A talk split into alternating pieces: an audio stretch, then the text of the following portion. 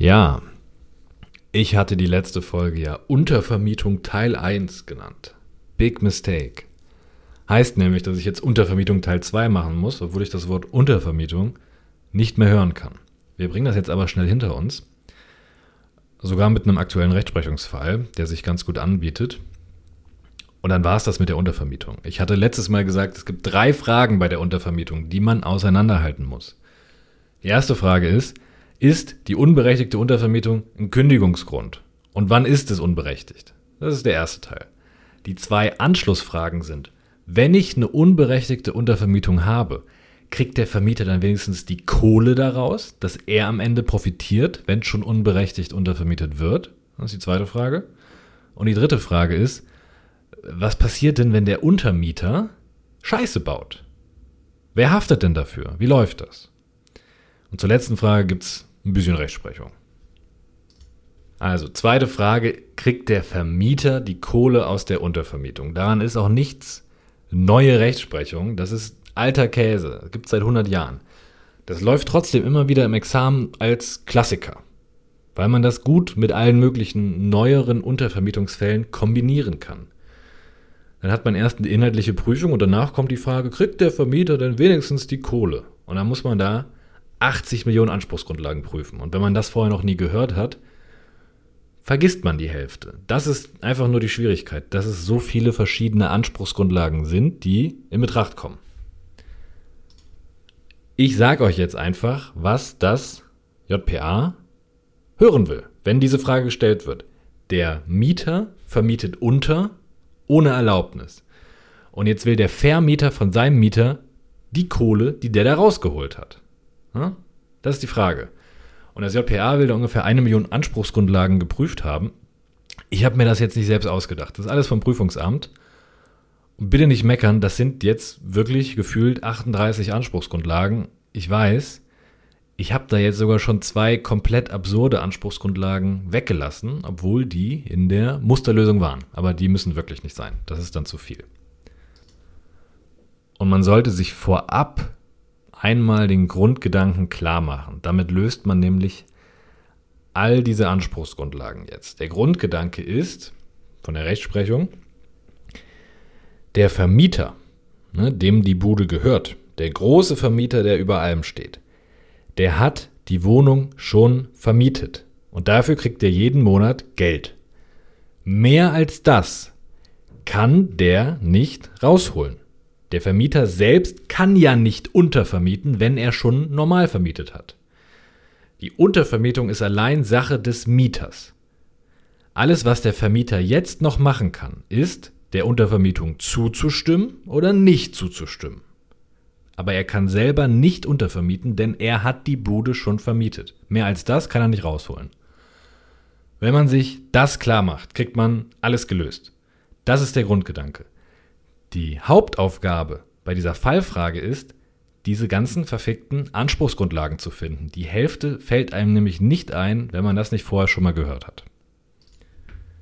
Also kriegt der Vermieter die Kohle von seinem Mieter aus der Untervermietung. Anspruch Nummer eins, den hätte ich direkt vergessen. Den hätte ich gar nicht geprüft. Der Anspruch Nummer eins in den Lösungen ist Zahlungsanspruch aus dem Mietvertrag. Also aus 535 Absatz 2 BGB.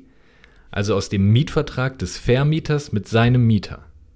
Das ist natürlich dämlich, ne? Im 535.2 steht drin, dass der Mieter an seinen Vermieter die vereinbarte Miete zahlen muss. Das müssen wir alle. Da steht aber nicht drin, dass der Mieter auch eine Untermiete abdrücken muss, die er seinerseits von seinem Untermieter kriegt. Steht da nicht drin.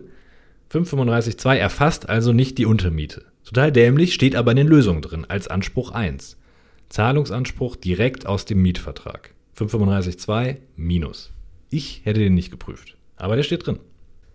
Anspruch Nummer zwei, und darauf kann man durchaus kommen, ist der Anspruch aus 280. 280.1 Pflichtverletzung. Denn vielleicht ist die unerlaubte Untervermietung ja eine Pflichtverletzung des Mietvertrags und vielleicht ist dem Vermieter daraus ja ein Schaden entstanden. Hm, könnte ja sein. Kann man drüber nachdenken. Also Anspruch aus 280.1 setzt eine Pflichtverletzung des Mieters voraus und Ja, na, natürlich hat er eine Pflicht verletzt, wenn er unberechtigt untervermietet, nämlich die Pflicht aus 540 Absatz 1, die Special Norm zur Untervermietung. Und da steht drin, keine Untervermietung ohne Erlaubnis. Und wenn ich untervermiete ohne Erlaubnis, dann halte ich mich nicht an dieses Pflichtenprogramm aus 540.1. Die unerlaubte Untervermietung ist also auf zwei Ebenen eine Pflichtverletzung. Einmal bei der Frage, ob dann ein Kündigungsgrund vorliegt, das war die letzte Folge, und jetzt bei 281 als stinknormale Vertragspflichtverletzung. Und diese Pflichtverletzung des 540.1, die passiert natürlich auch fahrlässig. Ne? Man kann sich ja schlau machen, ob man eine Erlaubnis braucht oder nicht. Wenn, dann ist das ein bloßer Rechtsirrtum und der entschuldigt so gut wie nie.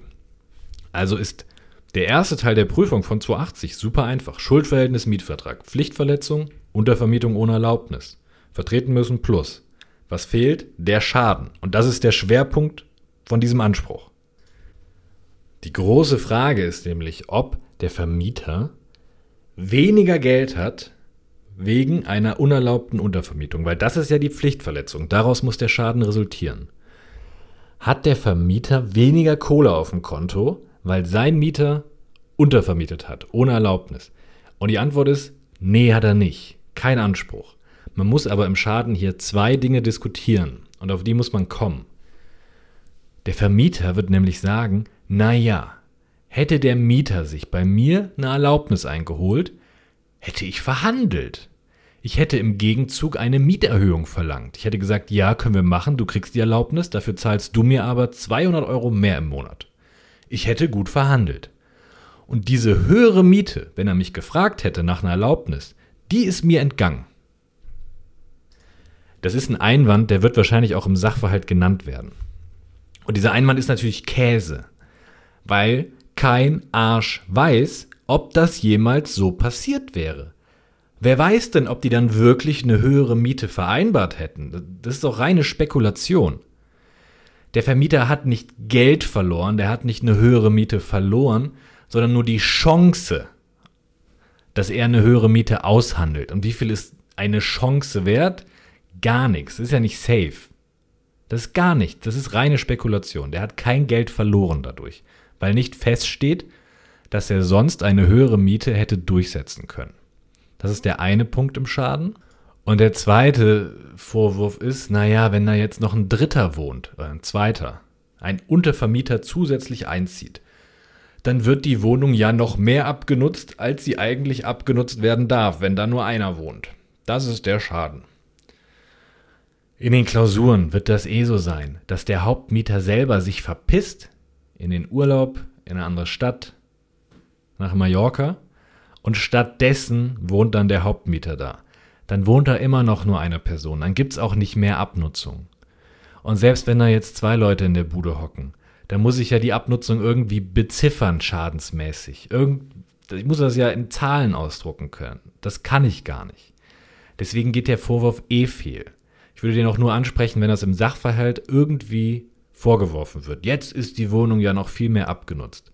Und die Lösung wird dann sein, nee, weil immer noch nur eine Person in der Wohnung wohnt, weil der andere sich verpisst hat.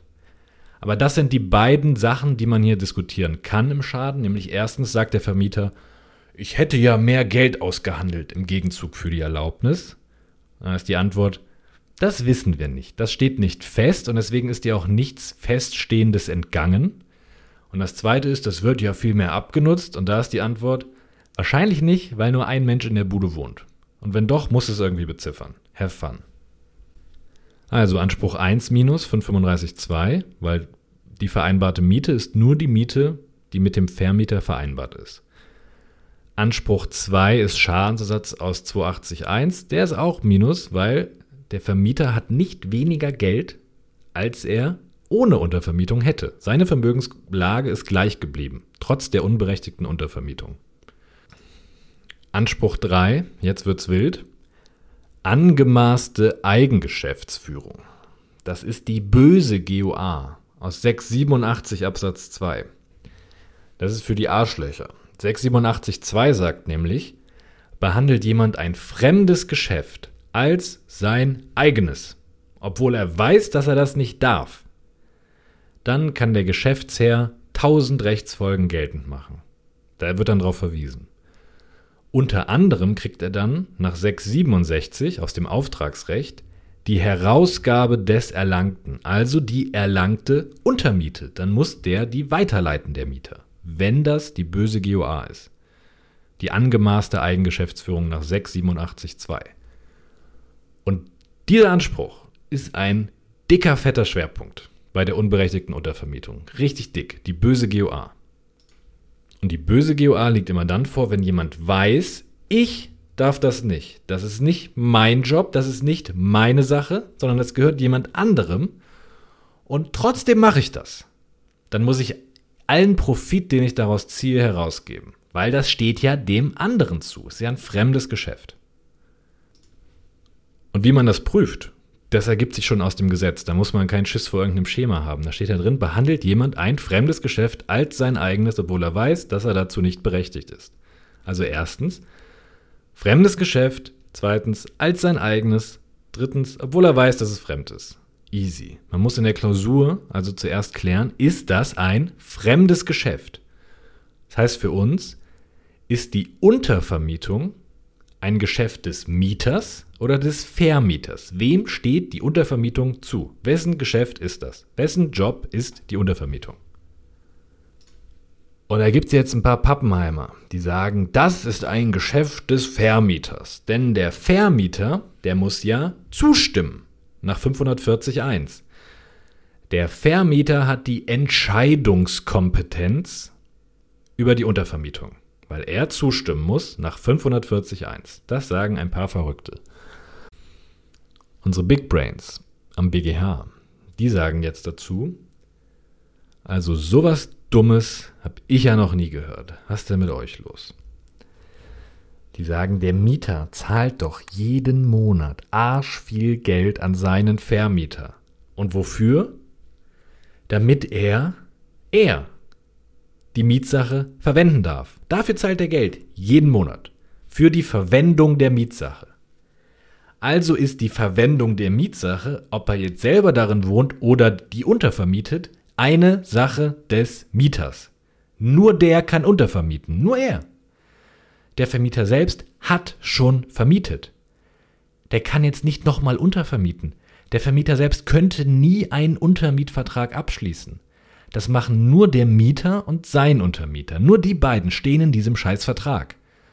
Es mag sein, dass der Vermieter zustimmen muss, aber der ist nicht Vertragspartner. Der Vermieter selbst kann nicht untervermieten. Das kann nur der Mieter. Und deswegen kann das auch nur ein Geschäft des Mieters sein, sein eigenes Ding. Alles, was der Vermieter machen kann, ist diesem fremden Geschäft für ihn zustimmen. Aber für den Mieter selbst ist das ein eigenes Geschäft. Und deswegen kommen wir gar nicht weiter in dieser bösen GOA, weil die erste Voraussetzung ist, dass der Mieter ein fremdes Geschäft führt durch die Untervermietung. Aber es ist sein eigenes Ding, ob er untervermietet oder nicht. Die Zustimmung ändert daran gar nichts. Also Ergebnis für 687.2. Die Untervermietung ist ein eigenes Geschäft des Mieters, ob mit oder ohne Zustimmung. Es ist sein Ding, er entscheidet darüber, ob er das überhaupt machen will oder nicht. Deshalb 687.2 minus Minus. Ist kein fremdes Geschäft. Das Ding ist, dieser 687.2, diese böse GOA, die kommt öfter mal in Klausuren, die sieht nur kein Arsch. Das ist ein relativ versteckter Anspruch. Und meistens ist das dann so, dass das auch noch geprüft wird in den Musterlösungen und dann steht da in Kursiv Anmerkung Doppelpunkt. Diesen Anspruch werden nur besonders aufmerksame Kandidaten gesehen haben. Ja, nur in unserem Fall, bei der unberechtigten Untervermietung, ist das ein Riesending. Hier sollte man ihn wirklich nicht übersehen. Die Gefahr ist aber groß, wenn man das vorher nicht einmal gehört hat. Man macht hier einen wilden Ritt durchs BGB gerade und hier einmal diesen Scheiß 687 Absatz 2 zu vergessen, passiert schnell. Don't do it. Das ist ein dicker Schwerpunkt. Und man ist ja schon richtig gut dabei, wenn man den einfach nur hat, weil den so viele nicht prüfen. Das war aber erst Anspruch Nummer 3. Das heißt, es kommen noch ein paar. Ernsthaft. Anspruch Nummer 4 ist EBV. EBV. Nutzungsherausgabe nach 987.1.99. EBV. Was braucht man für EBV-Ansprüche? Man braucht eine Vindikationslage im relevanten Zeitpunkt. Es kommt immer auf den Zeitpunkt an, zum Beispiel im Zeitpunkt der schädigenden Handlung oder im Zeitpunkt bei uns der Nutzungsziehung. Dem Zeitpunkt Vindikationslage. Das sollte man schon im Obersatz klarstellen. Erste Voraussetzung ist eine Vindikationslage im Zeitpunkt der Nutzungsziehung, der schädigenden Handlung. Haben wir die? Die Antwort ist, haben wir nicht. Der eine muss Eigentümer sein, der andere Besitzer ohne Recht zum Besitz. Unser Vermieter ist auch Eigentümer und der Mieter ist auch Besitzer. Aber, oh Wunder, die haben ja einen scheiß Mietvertrag geschlossen. Also hat unser Mieter ein Besitzrecht im Sinne von 986. Zack, keine Vindikationslage. Eigentlich ist das eine super kurze Prüfung. Aber, und das ist wieder wie das, was ich gerade gesagt habe, dann steht da wieder in Kursiv, die besonders aufmerksamen Kandidaten werden noch Folgendes gesehen haben. Man kann hier nämlich nachdenken über, es ist quasi Rechtsgeschichte. Vor 50 Jahren haben nämlich ein paar Leute etwas vertreten, das nennt sich der nicht so berechtigte Besitzer. Das ist was anderes als der Fremdbesitzerexzess. Es geht hier um den nicht so berechtigten Besitzer. Das ist jemand, der eigentlich ein Besitzrecht hat. Wie bei uns mit dem Mietvertrag. Der darf die Mietsache besitzen. Aber er überschreitet die Grenzen seines Besitzrechts. So wird das definiert. Das ist zum Beispiel ein Mieter, der in seiner Mietwohnung, wo er sein darf, die er benutzen darf, ein Loch in die Wand schlägt. Das darf er nicht machen. Oder zum Beispiel ein Mieter, der unberechtigt untervermietet. Das darf er ja vertraglich auch nicht machen. Und dann haben vor ungefähr 50 Jahren, das ist keine Übertreibung, vor ungefähr 50 Jahren mal ungefähr drei Spaßbremsen, auch keine Übertreibung, gesagt, dass auf diesen Fall bei dem nicht so berechtigten Besitzer die 987 folgenden analog anwendbar sein sollen. Warum? Weiß kein Schwein. Der Rest der Welt sagt nämlich, diese Figur existiert nicht. Es gibt keinen nicht so berechtigten Besitzer, weil warum sollten wir das analog anwenden? Es gibt gar keine Regelungslücke. Das sind einfach stinknormale Ansprüche aus Vertragsverletzung, aus 280 oder aus 823 oder aus Bereicherungsrecht. Das ist komplett abgedeckt, die Scheiße. Warum sollen wir denn jetzt diese Sonderregelung aus dem EBV darauf anwenden? Das macht überhaupt keinen Sinn. Versteht kein Arsch. Deswegen in der Klausur, wenn man die Zeit hat und sich da halbwegs wohlfühlt, kann man sagen, etwas anderes ergibt sich auch nicht aus der Figur des nicht so berechtigten Besitzers, wonach die 987 analog anwendbar sein könnten, wenn der Mieter, der ein Besitzrecht hat, sein Besitzrecht überschreitet. Es fehlt nämlich schon an einer Regelungslücke, weil diese Konstellation ausreichend geregelt werden kann über Ansprüche aus Vertragsverletzung, Delikt und Bereicherungsrecht. Ciao. Das war jetzt sehr urteilsstilig, ist mir klar. Ich wollte nur klar machen, man macht das kurz. Das ist nämlich Bullshit. Aber man kann zeigen, ich kenne diese scheiß Figur, die sich irgendwelche Trottel mal überlegt haben. Anspruch Nummer 4 aus EBV, also auch Minus. Ihr seht schon, der Witz bei diesem Fall ist es, dass man einfach arsch viele Anspruchsgrundlagen prüft und ablehnt. Und derjenige, der am wenigsten Anspruchsgrundlagen vergisst, der gewinnt. Anspruch Nummer 5, den muss man jetzt nicht unbedingt prüfen, war ich mir unsicher. Aber ich habe mal mit reingenommen. Machen wir mal einen Satz zu. 823.1. 823.1 des Vermieters gegen seinen Mieter wegen der Untervermietung. Das passt nicht so richtig, weil wir brauchen ja eine Eigentumsverletzung oder eine Besitzverletzung. Und die gibt es nicht. Weil der Vermieter hat ja sein Benutzungsrecht an der Wohnung übertragen auf den Mieter. Dafür kriegt er ja Geld. Der hat die Bude vermietet.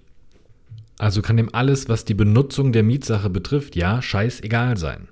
Der selber kann sie eh nicht mehr benutzen. Solange die Sache nicht kaputt gemacht wird, betrifft ihn das nicht. Es ist keine Eigentumsverletzung oder Besitzverletzung.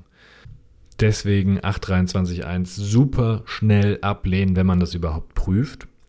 Viel wichtiger ist Anspruch Nummer 6, der nächste den verbindet man nämlich eigentlich mit diesen Fällen. Es ist 81611. im Bereicherungsrecht unbedingt super brutal genau zitieren, weil sich da zehn Anspruchsgrundlagen verstecken und meistens oder oft mehrere in einem Paragraphen. Genauso in 816. Da sind, ich glaube, drei Anspruchsgrundlagen drin. Also muss man super genau zitieren. Hier 816.1.1. Und da steht drin, ich kann es jetzt vorlesen, es versteht nur kein Mensch, trifft ein Nichtberechtigter über einen Gegenstand eine Verfügung, die dem Berechtigten gegenüber wirksam ist, dann muss der Nichtberechtigte dem Berechtigten all das, was er durch die Verfügung erlangt, herausgeben. So. Der typische Fall von 816.1.1 ist der gutgläubige Erwerb. Nämlich ein Nichtberechtigter trifft über einen Gegenstand eine Verfügung 929, die dem Berechtigten gegenüber wirksam ist, weil es gutgläubig erworben wird 932. Dann muss der Typ, der eine fremde Sache veräußert hat, dem wahren Eigentümer den Erlös geben. Das ist 816.1.1. Das regelt im Normalfall diesen gutgläubigen Erwerb, weil diese Übereignung ja eine Verfügung über den Gegenstand ist. Und dann muss er alles rausgeben, was er durch die Verfügung erlangt. Da steht zweimal was von Verfügung im 816.1.1. Äh, der Abschluss eines Untermietvertrags ist keine Verfügung. Null. Das ist ein schuldrechtliches Rechtsgeschäft, ein Mietvertrag, den die schließen. Ein eigener Mietvertrag über diesen Mietgegenstand. Das hat nichts mit einer Verfügung zu tun. Deswegen sind wir bei einer direkten Anwendung von 816.1.1 direkt raus. Der Spaß beginnt, wenn man über eine Analogie hier nachdenkt. Weil die Untervermietung keine Verfügung ist, muss man diskutieren, gilt hier bei der Untervermietung 816.1.1 analog. Die Frage ist also, ist die Vermietung wie eine Verfügung? Das ist die Frage. Kann man das analog anwenden auf die Vermietung? Denn das sagen tatsächlich manche, gar nicht so wenige. Aber wer sagt's nicht? Der BGH, die herrschende Meinung. Also müssen wir uns überlegen, wie wir diese Analogie ablehnen. Wir müssen sie ansprechen, aber ablehnen. Und das Ablehnen ist gar nicht so schwer, wenn man sich wie so oft den Normalfall klar macht. Der klassische Fall von 816.1.1 ist der gutgläubige Erwerb. 929, 932.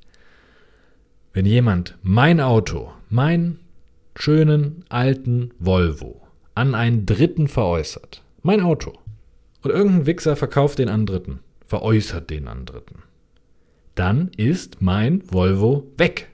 Ciao ich krieg den auch nicht wieder. Der hat den gutgläubig erworben. Ich habe meine Sache, meinen Volvo komplett verloren. Durch den gutgläubigen Erwerb, durch die Verfügung. Und diesen Verlust der Sache, dass mein Volvo jetzt weg ist, das soll 816 ausgleichen. Den Verlust der Sache. Bei der Untervermietung verliert der Vermieter aber gar nichts. Der Vermieter verliert nichts durch die Untervermietung. Das haben wir auch gerade schon so ein bisschen geprüft. Der Vermieter hat die Räume ja schon vorher an seinen Mieter vermietet. Mehr als das kann er nicht verlieren. Die Mietsache ist schon weg, der hat die schon weggegeben, gegen Geld. Und die ist so lange weg, bis der Mietvertrag endet. Und dann kriegt er sie wieder. Aber diese Konstellation der Untervermietung, die hat doch nichts zu tun mit dem Normalfall Verlust einer Sache und dafür will ich jetzt Ausgleich. Der Gedanke ist ja, wenn schon mein Volvo weg ist, dann will ich wenigstens die Kohle, die du da rausgeholt hast. Aber weil ich habe den Volvo ja verloren, aber der Vermieter verliert ja nichts. Wenn sein Mieter untervermietet, der steht genauso da wie vorher. Im Zweifel würde er das gar nicht mitkriegen. Das betrifft den gar nicht. Da muss nichts ausgeglichen werden. Der verliert nichts. Und weil der Zweck von 816.1.1 ist, ist, diese verlorene Sache auszugleichen, der Vermieter bei der Untervermietung aber nichts verliert, können wir das auch nicht analog anwenden. Wir haben da ja gar keine vergleichbare Interessenlage. Also wirklich in solchen Fällen hilft es immer enorm, mit dem Normalfall zu arbeiten. Was ist der Standardfall, den die Norm regelt? wenn jemand mein Auto veräußert und dafür will ich jetzt wenigstens das Geld haben, passt das auf den Fall des Untermietvertrags? Die Antwort ist nein, weil der Vermieter verliert gar nichts. Der hat vorher schon die Wohnung vermietet. Dem geht es nicht schlechter als ohne Untervermietung. Keine vergleichbare Interessenlage 81611 gilt auch nicht analog. Ja, und jetzt als letztes Anspruch Nummer 98. Eingriffskondition aus 812.1.1 Alternative 2. Genau zitieren, sonst flippen die alle aus. Ich weiß, bei dem Wort Eingriffskondition müssen viele Leute direkt richtig viel abkotzen, aber wir machen das jetzt ein bisschen oberflächlich, weil Bereicherungsrecht im Detail ist was für ein anderes Mal. Und es geht hier nur um die Untervermietung. Ich will das jetzt hinter mich bringen. Im Bereicherungsrecht muss der Typ irgendwas erlangt haben, was ich abschöpfe. Erlangt hat unser Mieter die Möglichkeit der Untervermietung. Er kann untervermieten, ob er es darf, ist die andere Frage, aber er hat die Möglichkeit. Das hat er erlangt. Daraus hat er auch dann Profit gezogen. Zweitens, nicht durch Leistung. Das muss man hier immer erwähnen, immer prüfen, weil die Leistungskondition ja eigentlich Vorrang hat. Hat unser Mieter die Möglichkeit der Untervermietung durch Leistung erlangt? Die Antwort ist nö, weil der Vermieter ja nicht zugestimmt hat. Und mangels Zustimmung hat er diese Möglichkeit der Untervermietung nicht vom Vermieter bekommen. Er hat sie sich genommen. Einfach auf eigene Faust also nicht durch Leistung. Und dann ist die letzte Frage, und darauf kommt es immer an bei der Eingriffskonnektion, war das durch Eingriff? Das heißt ja Eingriffskonnektion. War das ein Eingriff? Und Eingriff setzt voraus, dass das eigentlich einem anderen gehört, dieses Recht, und der Typ hat sich das einfach herausgenommen. Man würde also inhaltlich hier prüfen, steht die Möglichkeit der Untervermietung eigentlich dem Vermieter zu. Es ist sein Recht und unser Mieter hat sich das einfach, da hat er einfach reingegriffen und sich das selber gepackt und so erlangt. Und ich habe es jetzt ja auch schon acht Millionen Mal gesagt, das ist zum tausendsten Mal dieselbe Lösung. Die Möglichkeit der Untervermietung ist nicht dem Vermieter zugewiesen, sondern nur dem Mieter. Nur der kann untervermieten. Der braucht zwar eine Zustimmung, aber das und ob er untervermietet ist sein eigenes Ding. Der Vermieter kann nicht selbst untervermieten. Dem wird nichts weggenommen. Also kriegt der auch keine Kohle aus der Untervermietung. In seine Rechte wird hier nicht eingegriffen, weil der selber nicht untervermieten darf. Deswegen kein Eingriff im Sinne der Eingriffskondition. Minus. Das Ergebnis ist, der Vermieter kriegt in dieser Konstellation einen Scheißdreck. Nach Beendigung des Mietverhältnisses und dann läuft die ganze Scheiße weiter, dann kann die Sache anders aussehen. Das kriegt ihr aber hin, weil ihr jetzt ja die ganzen möglichen Anspruchsgrundlagen kennt. Aber das hier ist der Standardfall, der öfter mal in Klausuren vorkommt. Das sind arsch viele Anspruchsgrundlagen, die man alle ablehnt und im Kern ist die Begründung immer sehr ähnlich, nämlich Untervermieten kann nur der Mieter. Das ist nur sein Geschäft und der Vermieter kann zwar zustimmen oder nicht, aber er kann selber nicht mehr untervermieten. Darauf basiert ständig die Argumentation. Das war der Teil. Letzte Frage 3 ist, wer haftet, wenn der Untermieter Scheiße baut? Also ganz andere Richtung jetzt. Geht aber schnell. Und wenn der Untermieter Scheiße baut, muss man zwei Konstellationen auseinanderhalten. Denn die Untervermietung kann ja berechtigt oder unberechtigt sein. Und das ändert sich auch ein bisschen in der Haftung dann. Zur Haftung bei der berechtigten Untervermietung, wenn der Mieter das durfte, da gibt es aktuelle Rechtsprechung. Ein kleiner Fall fürs Examen. Und der Fall sieht von mir sehr vereinfacht so aus. Wir haben eine Vermieterin und die vermietet nicht Wohnungen, sondern Traktoren. Traktoren. Die sind arschteuer. Und die Vermieterin vermietet an ihren Mieter einen Traktor. Der hat einen Wert von 200.000 Euro. Und unser Mieter vermietet diesen Traktor jetzt weiter mit Erlaubnis an den U. Okay, also wieder Drei-Personen-Verhältnis. V vermietet an M den Traktor und M vermietet den an U. Und dann hat der U einen Traktor für 200.000 Euro und denkt sich, geile Scheiße, damit verpisse ich mich jetzt. Und dann haut der einfach mit dem Traktor ab. Der begeht also eine Unterschlagung. Weg ist er. Und das merken die, als die Vermieterin nach Ende der Vertragszeit vom Mieter Rückgabe der Mietsache verlangt, mit einer Frist von zwei Wochen.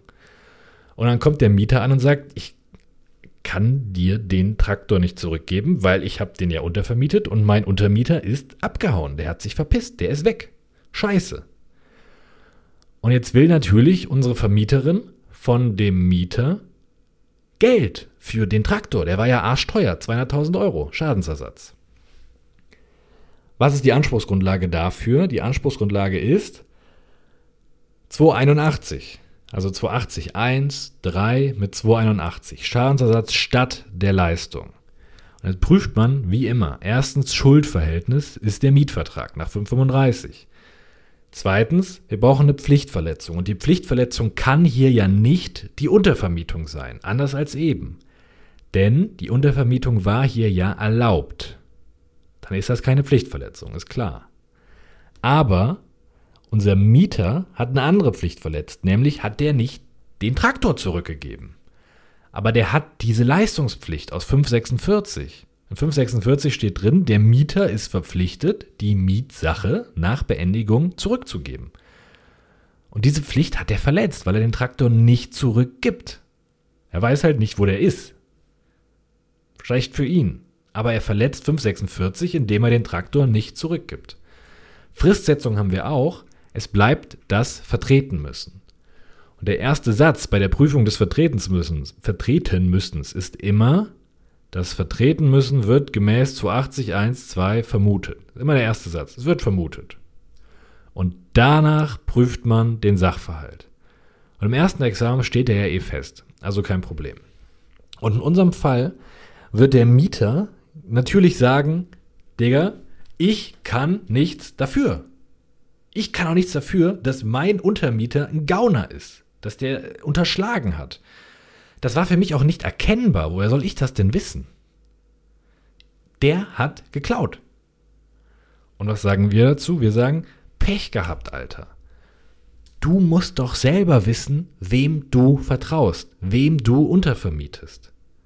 Das ist doch nicht mein Problem als Vermieter, dass du dir einen scheiß Untermieter aussuchst. In normalen Fällen würden wir dazu einfach sagen, der war dein Erfüllungsgehilfe. 278. Easy. Und hier ist das genauso, es gibt nur noch eine zusätzliche Spezialnorm, die man erwähnen muss.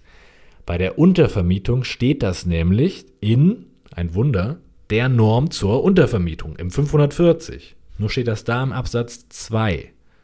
Da steht drin, überlässt der Mieter den Gebrauch einem Dritten also Untervermietung, so hat er ein Verschulden des Dritten zu vertreten, auch wenn der Vermieter zugestimmt hat.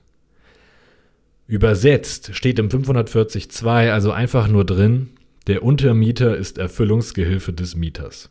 Immer, unabhängig von der Zustimmung. Total klare Sache. Das Einzige, was jetzt noch übrig bleibt, also wir wissen also, wenn der Untermieter Scheiße baut, wird das zugerechnet. Die Frage ist nur, wird das auch noch dann zugerechnet, wenn das eine Straftat war, oder ist das vielleicht ein bisschen too much? Und die Rechtsprechung sagt, diese Zurechnung aus 540 Absatz 2 als Erfüllungsgehilfe, das gilt für alle Handlungen des Untermieters. Für alles, auch für Straftaten wie die Unterschlagung.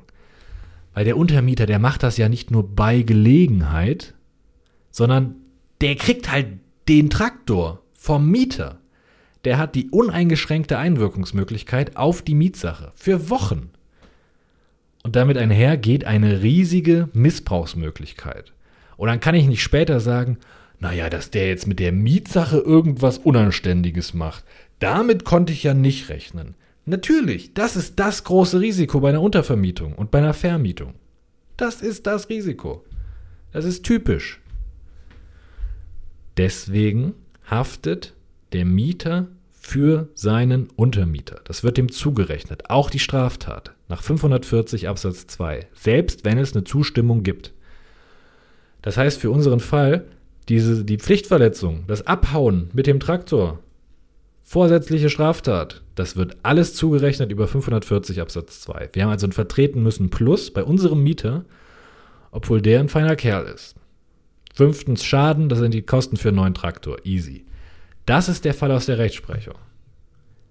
Der Witz ist, dass man 281 mit 546 sieht und dann bei der Zurechnung ganz dick auf 540 Absatz 2 abstellt, wo drin steht, der Untermieter ist Erfüllungsgehilfe des Mieters und das gilt auch für Straftaten. Weil, wenn jemand, dem ich die Sache vermiete, mit der Sache abhaut, ist das das typische Risiko. So laufen die Fälle bei berechtigter Untervermietung. Der einzige Clou 540 Absatz 2. Zweite Konstellation ist die unberechtigte Untervermietung, wenn der Vermieter also nicht zustimmt. Und dann explodiert die Haftung komplett. Beispiel, der Mieter hat keine Zustimmung und trotzdem vermietet er an den U unter. Und beim U explodiert der Akku vom MacBook und sprengt ein riesiges Loch in die Wand. Und jetzt will der Vermieter Schadensersatz von seinem Mieter. Derjenige, der untervermietet hat. Von dem will er das, obwohl das nicht sein MacBook war. Ja. Hm. Das Ding ist, über 540 Absatz 2 kommen wir da nicht weiter. Weil beim Erfüllungsgehilfen kann ich fremde Pflichtverletzung und fremdes Verschulden zurechnen. Aber dafür brauche ich erstmal eine fremde Pflichtverletzung und fremdes Verschulden. Und unser U, der hat ja gar keine Scheiße gebaut, der hat nichts falsch gemacht. Der hat einfach nur sein Ladekabel da reingesteckt. Was soll ich dem Mieter da zurechnen? Da gibt es keine Pflichtverletzung und kein Verschulden des Untermieters. Ich komme da nicht weiter über den Erfüllungsgehilfen. Aber, und das ist jetzt dick, bei der unberechtigten Untervermietung sagt man Folgendes. Anspruchsgrundlage 280. Pflichtverletzung ist die unberechtigte Untervermietung. Das hatten wir schon oben. Dass ich überhaupt untervermiete, ohne Zustimmung, das ist die Pflichtverletzung. Nicht das Loch in der Wand, nicht der Akku. Die unberechtigte Untervermietung ist die Pflichtverletzung. Und das ist eine eigene Pflichtverletzung des Mieters, nicht des Untermieters. Ich muss da nichts zurechnen. Das ist der Witz. Pflichtverletzung ist die unberechtigte Untervermietung und die ist immer mindestens fahrlässig, weil ich kann mich ja vorher mal schlau machen, ob ich eine Zustimmung brauche. Und der Schaden ist dann das Loch in der Wand. Und dann ist die Frage, hm, Loch in der Wand und unberechtigte Untervermietung, hängt das irgendwie zusammen? Naja. Hätte der nicht untervermietet, wäre da kein Untermieter gewesen. Und kein MacBook und kein Loch in der Wand, da wäre nichts explodiert. Also war die Untervermietung kausal für den Schaden, für das Loch in der Wand. Obwohl niemand was für das Loch speziell konnte. Holy shit. Das bedeutet, bei der unberechtigten Untervermietung habe ich im Ergebnis eine verschuldensunabhängige Haftung für alles, was beim Untermieter schief geht. Egal, ob ich Fehlverhalten habe beim Untermieter, es ist scheißegal. Die Pflichtverletzung ist die eigene Pflichtverletzung des Mieters in Form der unberechtigten Untervermietung. Und dann hafte ich für alles, was beim Untermieter schief geht. Egal, ob irgendjemand was dafür kann. Und das ist ein dickes Brett. So, ich kann das Wort Untervermietung nicht mehr hören. Ihr hoffentlich auch nicht. Ich mache das nie wieder. Das war die ganze Scheiße dazu. Das war's. Ciao.